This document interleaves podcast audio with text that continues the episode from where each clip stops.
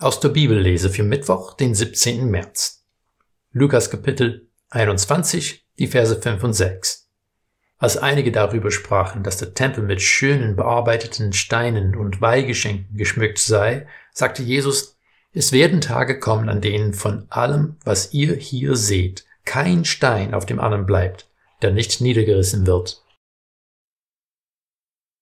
Der Tempel in Jerusalem war ein sehr beeindruckender Bau. Herodes der Große, der gern als der König der Juden mit allen messianischen Beiklängen gesehen werden wollte, hat ein gigantischer Um- und Ausbau des Tempels begonnen, der bis zu diesen Ereignissen schon 50 Jahre gedauert hatten. Die Parallelstellen in Matthäus und Markus sagen, dass es die Jünger waren, die ihre Bewunderung über diesen Prachtbau zur Sprache gebracht haben.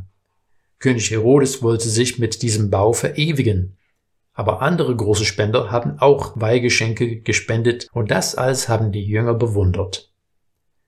Aber ist es Zufall, dass unmittelbar vor dieser Bewunderung wir von der armen Witwe hören, die ihre zwei Münzen gespendet hat, das letzte, was sie überhaupt hatte, und Jesus gesagt hat, dass sie mehr gegeben hat als die Reichen?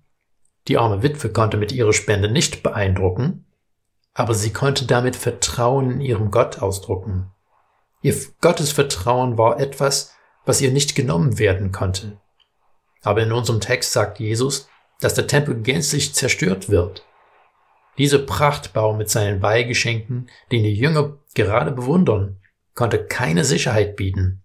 Das lag nicht nur daran, dass sie aus Stein gebaut waren und die Belastung der Jahre nicht aushalten könnten, sondern vielmehr daran, dass die Obrigkeit auf ihr Reichtum und ihre Privilegien gebaut haben und nicht dem Gott vertraut haben, wem der Tempel geweiht war.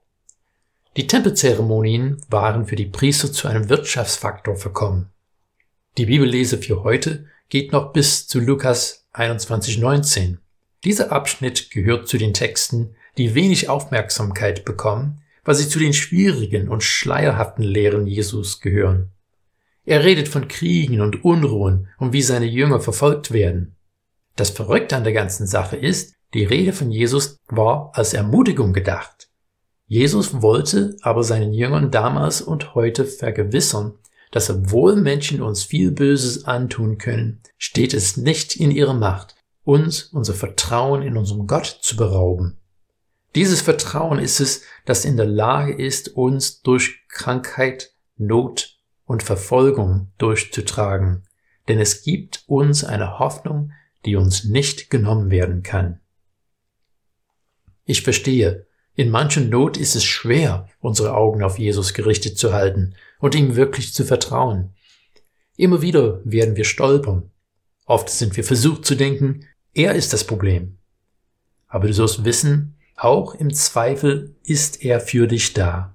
Er will dir eine neue Perspektive und eine unverwechselbare Hoffnung geben. Was wir für uns selbst aufbauen können, mag anderen ziemlich beeindrucken. Aber wird es den Prüfungen des Lebens standhalten können?